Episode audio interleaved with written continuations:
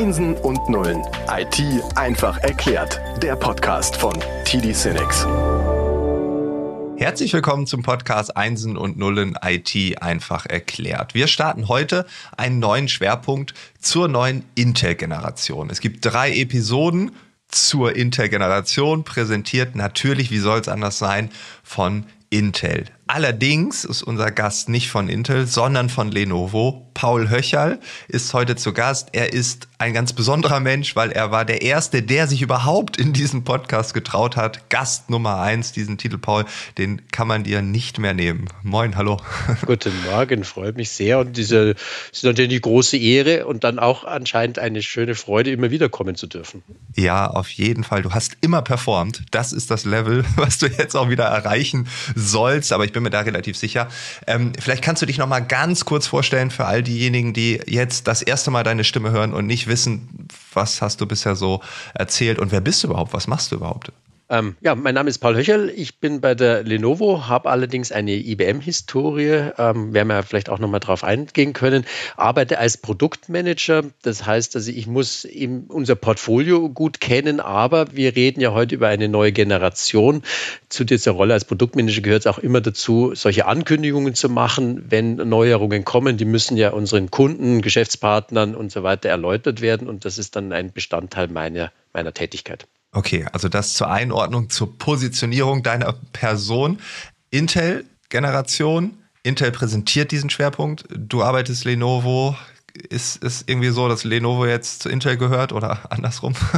Äh, nein, das ist einfach eine extrem enge Partnerschaft. Ähm, das hat sich ja mittlerweile sehr, sehr stark äh, aufgesplittet, dass ähm, Komponenten von verschiedensten Zulieferern kommen. Das ist ja auch nicht nur in der IT so, aber Intel baut eine Menge äh, Technologie. In dem Fall reden wir über Prozessortechnologie, aber die bauen auch Netzwerkkarten, Festplatten oder also heute nicht mehr Festplatten, sondern natürlich SSD-Technologie und vieles mehr.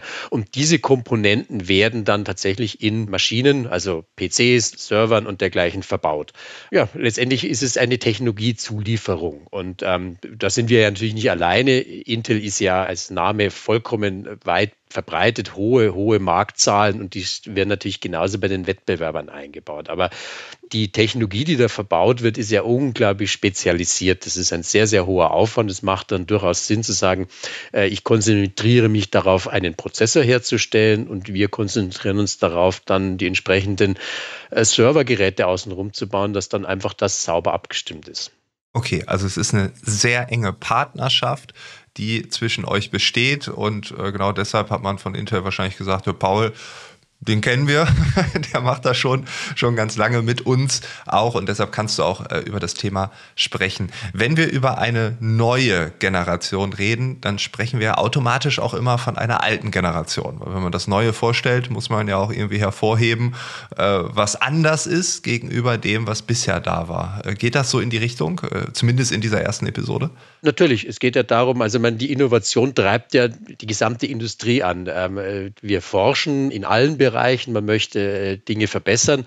Und äh, das führt natürlich dazu, dass man eben auf der Basis dessen, was man schon kennt, neue Entwicklungen macht. Es gibt neue Bedarfe, es gibt vielleicht auch neue Forschungsergebnisse, die es ermöglichen, mehr Dinge zu machen. Also kann man eben äh, Verbesserungen einführen. Das ist ja das, was eigentlich die gesamte Wirtschaft unseres Wirtschaftssystems antreibt.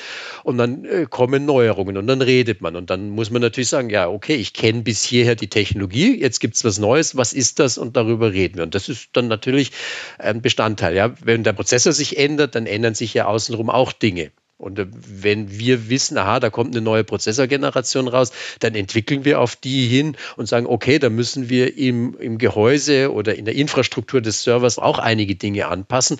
Die Entwicklungsarbeit passiert nicht zu 100 Prozent gemeinsam, aber wir wissen, was Intel tut und können entsprechend darauf reagieren. Ja. Okay, also es ist schon ein Austausch währenddessen, weil wäre komisch, wenn die sagen, so, das ist jetzt das neue Teil und ihr sagt, okay, dann fangen wir jetzt mal an, alles umzubauen. Das dauert auch noch drei Jahre das wäre irgendwie ungünstig. Ne? Also es entsteht auch hier ein gemeinsamer Prozess. Man weiß, äh, worauf man sich einlässt, was da dann irgendwann kommen wird, dann ist man auch bereit. Also es ist ja auch schon mal eine interessante Erkenntnis, weil man ja tendenziell nur das gemeinsame Werk dann bekommt, ne, beispielsweise einen neuen PC, da ist alles drin verbaut. Okay, dann würde ich sagen, wir tauchen jetzt mal ein in diese neue Generation. Ähm, worum geht's da genau? Ja, es ist einfach die nächste Generation eines Prozessors. Und wenn man vielleicht die Analogie nochmal nimmt, Zulieferer ist etwas ein Begriff, der aus der Automobilindustrie bekannt ist. Ja? ja. Man kauft sich das Auto einer Marke XY, womöglich baut das, der Hersteller das Auto, also das Chassis und die Karosserie und den Motor noch selbst.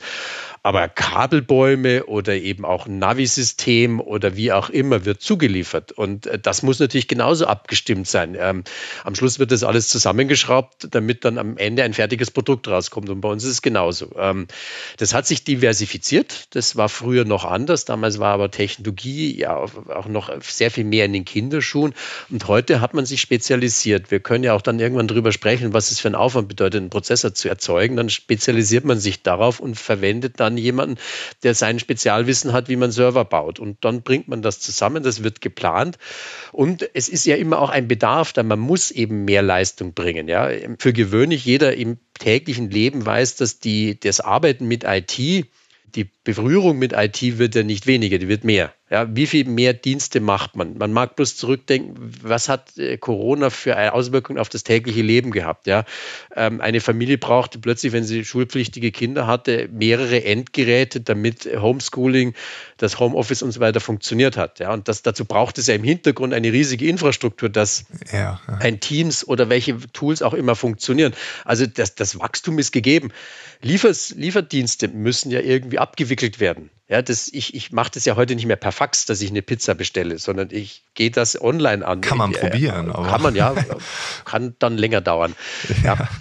Okay, das heißt, ähm, dieser Fortschritt, der ist einfach gegeben. Das heißt, die Technologie geht voran oder zieht nach. Das ist ja auch je nach Kontext so ein bisschen äh, auch im Wechsel manchmal. Also wir haben jetzt einen Umstand, eine weltweite Pandemie und dann merkt man, oh, der Bedarf ist riesig. Technologie äh, zieht an in dem Moment, weil man merkt, da ist eine große Nachfrage. Und andererseits kann es ja auch sein, dass Technologie vorprescht und sagt, okay, wir haben was Neues entwickelt. Lieber Markt, braucht ihr das nicht? Ne? Das kann ja genauso sein. Ne? Also es ist ja irgendwie ähm, auch hier eine Kommunikation Kommunikation zwischen allen Teilnehmenden. Vielleicht kannst du noch kurz sagen, in welcher Generation wir uns befinden, weil ich glaube, das ist äh, vielleicht auch nicht unbedingt so das klar. Das ist immer mal ein bisschen verwirrend. Intel hat jetzt den sogenannten Intel Xeon Scalable vierte Generation angekündigt. Äh, das Vierte, ist die offizielle okay. Mhm. Namensgebung. Daneben gibt es immer noch sogenannte Codenamen oder Arbeitsnamen. Der heißt in dem Fall Sapphire Rapids. Äh, das ist dann oftmals interne Sprachgebrauch, dass man dann einordnen kann, wie diese Namensgebung sind. Ähm, wir müssen dann natürlich die Maschinen auch durchnummerieren. Bei uns ist es Version 3 herausgekommen.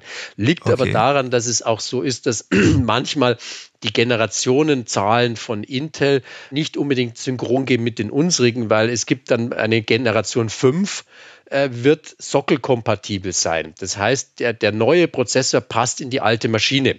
Das heißt, wir müssen an der Maschine nichts umbauen. Wenn wir die Maschine nicht ändern, nennen, ändern wir den Namen nicht. Das heißt, mit dieser verschiedensten Taktrate, die da vorangeht, werden also die Nummerierungen definitiv auseinanderlaufen. Damit muss man rechnen. Das macht es natürlich manchmal etwas kompliziert, aber wir sind ja auch nicht allein auf dem Markt. Wettbewerber haben viel zu ganz anderen Zeiten angefangen durchzunummerieren. Äh, wenn da Probleme bestehen, dann ist es durchaus auch Bestandteil meines Jobs, sowas mal zu erläutern, wo sowas herkommt und dann das auch einzuordnen. Ja, ja also wir ja. reden von der dritten Generation unserer Servertechnologie. Intel ist bei der vierten Generation ihrer Xeon Scalable Technologie. Okay. Es wurde angekündigt, ähm, ist aber auch schon da, ja, weil du hast mir in einem Vorgespräch erzählt, Anfang Januar ging es los.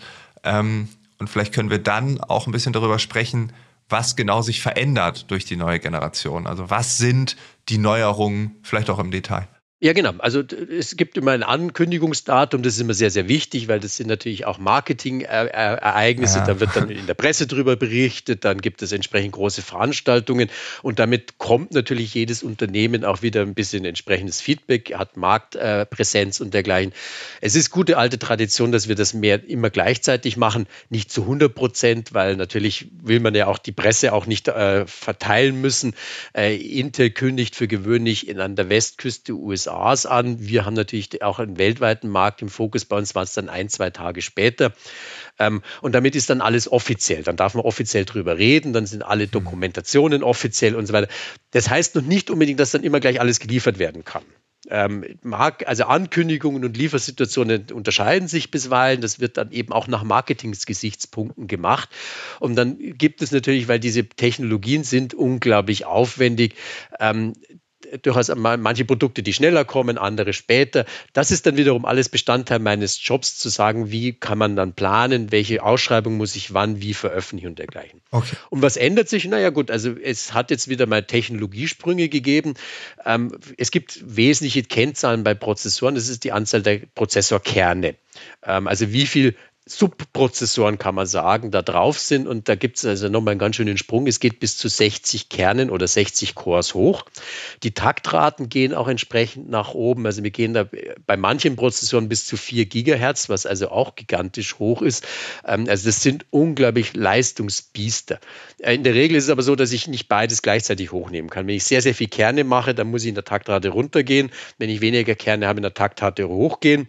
Das wählt man dann aus nach Anwendungen. Es gibt Anwendungen, die kommen eher mit mehr Kernen gut klar und andere, die brauchen eher hohe Taktrate. Ah, okay, okay. Mhm. Dann hat sich am Memory was getan. Die Memory-Architektur ist in eine neue Generation gegangen. Der Begriff ist DDR5. Äh, das ist also eine neue Generation, die also auch nochmal im Durchsatz sehr, sehr viel schneller ist und nochmal deutlich höher getaktet ist.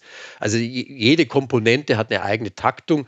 Die normalerweise sind die Prozessoren die schnellste Taktung, der Memory ist die zweitschnellste, aber da haben wir jetzt tatsächlich 4800 Megahertz. Das ist extrem schnell. Ja, es werden ja riesige Datenmengen äh, bearbeitet, die liegen am besten im Hauptspeicher, weil sie da am schnellsten zugreifbar sind. Und deswegen ist das, äh, um ein ausgewogenes System zu machen, nur an einer Komponente schneller zu werden, macht keinen Sinn. Ich muss natürlich andere Komponenten nachziehen. Wenn ich das jetzt höre, dass das schnell ist, dann ist das ja auch immer relativ. Ne? Also was für den einen richtig schnell ist, kann für den anderen schon wieder, ja, also ich kenne was, was schneller ist. Also wie kann man das vergleichen? Gibt es da etwas, damit man es ja möglichst objektiv als sehr schnell und schneller ähm, darstellen kann. Ja, da, dafür gibt es Benchmarks. Und das ist natürlich auch immer Bestandteil von solchen Ankündigungen, dass man mit Benchmarks dann sagt, was ist jetzt da besser geworden, was ist schneller, damit man eben auch einen Vergleich zur Vorgängergeneration gemacht hat. Da gibt es sehr, sehr generische Benchmarks, die heißen Spec Werte. Das gibt es auch auf einer Webseite nachzulesen. Da werden das ist dann was Offizielles. Die, das also ist was, was, Offizielles. Das ja. werden hm. offiziell gemessen ähm, und die sind definiert. Das ist wirklich, also wie beim Auto auch der Beschleunigungstest zum Beispiel. Okay. Das ist, der mhm. muss ja auch nachgewiesen werden und dergleichen. Ähm, das sind auch Dinge, die dann in Ausschreibungen abgefragt werden und dergleichen. Aber grundsätzlich, die sind ein bisschen generisch. Das ist sozusagen äh, der Beschleunigungstest für einen Autofahrer ist nett. Das ist vielleicht für den Stammtisch am Abend ein Gesprächsgegenstand. Brauchen tut man eher selten. Die Performance ist oder die Leistung, die Schnelligkeit ist immer eine sehr insofern relativ, weil es von der Aufgabe abhängt. Da habe ich ein sehr, sehr schönes Beispiel erlebt. Das war jemand, der hat gesagt, hat ein Bild gemacht, so, so einen alten, klapprigen Schulbus und daneben einen, einen, einen, äh, einen entsprechenden Sportflitzer. Und hat gefragt, was ist schneller? Generisch sagt jeder der Sportflitzer. Dann hat er gesagt, umgeblättert, hat gesagt, die Aufgabe ist, 50 Kinder 30, drei Kilometer weit in die Schule zu fahren. Und damit ist vollkommen klar, und da sind wir bei diesem Thema, äh, wenn ja. ich eine Anwendung habe, die mit vielen Kernen gut arbeitet, dann nehme ich einen Prozessor mit vielen Kernen. Wenn ich eine Anwendung habe, die aber hohe Taktrate braucht, brauche ich einen, der hoch taktet. Ja? Und das ist jetzt nur ein relativ simples Beispiel. Das ist sehr, sehr viel komplizierter. Datenbanken brauchen andere Prozessorentechnologien als wie was anderes die, die Rechnungen gehen noch viel, viel weiter. Es gibt ja Anwendungen, die lizenzieren pro Core. Und wenn die Lizenzen sehr, sehr hoch sind, dann will ich vielleicht eher einen Prozessor nehmen, der weniger Kerne hat, um dann die Kosten. Also das wird, macht es sehr, sehr kompliziert, diese Thematiken. Ist aber auch ganz gut, weil sowas erhält durchaus meinen Job, sonst könnte das tatsächlich irgendwann eine KI übernehmen. Okay, wir halten fest, Paul hat, hat eine gewisse, äh, einen gewissen Respekt vor der künstlichen Intelligenz. Ähm, aber ja, dieses Komplizierte, das ist ja das, was, also ne, ich, ich kann mir einen Gaming-PC holen, wenn ich, äh, also kann ich sehr viel Geld für ausgeben, der hat tolle Eigenschaften, aber wenn ich die ganze Zeit nur E-Mails schreibe, reicht vielleicht auch ein Tablet und ein gemütliches Sofa.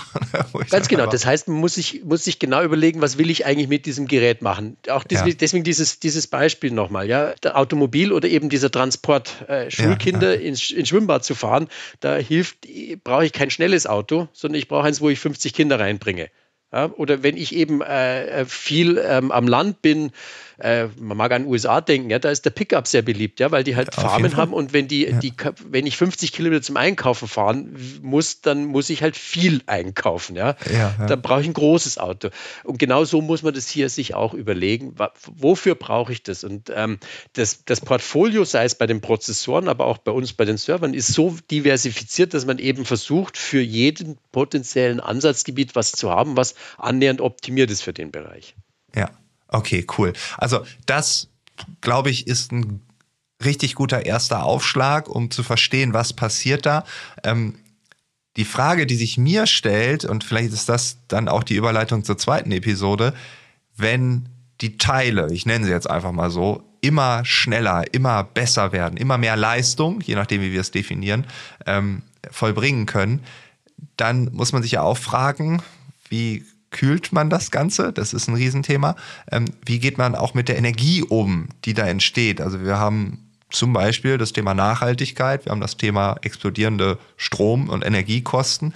Darüber würde ich gerne reden, weil wenn alles mehr wird, ist ja erstmal die Hypothese, äh, es wird auch alles teurer in der Bereitstellung, in, in dem Betrieb des Ganzen. Da sollten wir uns aber ein bisschen länger als zwei Minuten Zeit für nehmen, glaube ja, ich. Ja, man kann es vielleicht sagen, ähm, grundsätzlich, ähm, für gewöhnlich versucht man die Preise in etwa gleich zu halten. Man bekommt mit dem neuen Generation äh, sehr viel mehr Leistung. Das bedeutet aber auch zum Beispiel, dass ich hier äh, höhere Konsolidierung machen kann, was ich vielleicht nicht jeder kauft sofort immer den neuesten Rechner, sondern hat vielleicht irgendwann nach drei, vier Jahren Entwicklungszyklus äh, wird was abgelöst. Und dann kann man sagen, die Lösung, die bis jetzt auf vielleicht zehn Rechnern lief, kann mit der neuen Generation auf fünf laufen. Aber vollkommen klar, du sagst, wenn ich mehr haben will, muss ich auch mehr investieren. Ja, das sind Gesetze der Physik, die da gelten. Und das führt natürlich dazu, und das betrifft auch natürlich uns, wenn wir die Maschinen außenrum bauen, dass wir die so planen, dass das funktioniert. Cool. Ich freue mich auf die zweite Runde mit dir und dann schauen wir mal, was für Gesetze der Physik etc. pp. du noch dabei hast. Vielen Dank und dann bis nächste Woche. Einsen und Nullen ist eine Produktion von TD Cinex und erscheint überall dort, wo es Podcasts gibt.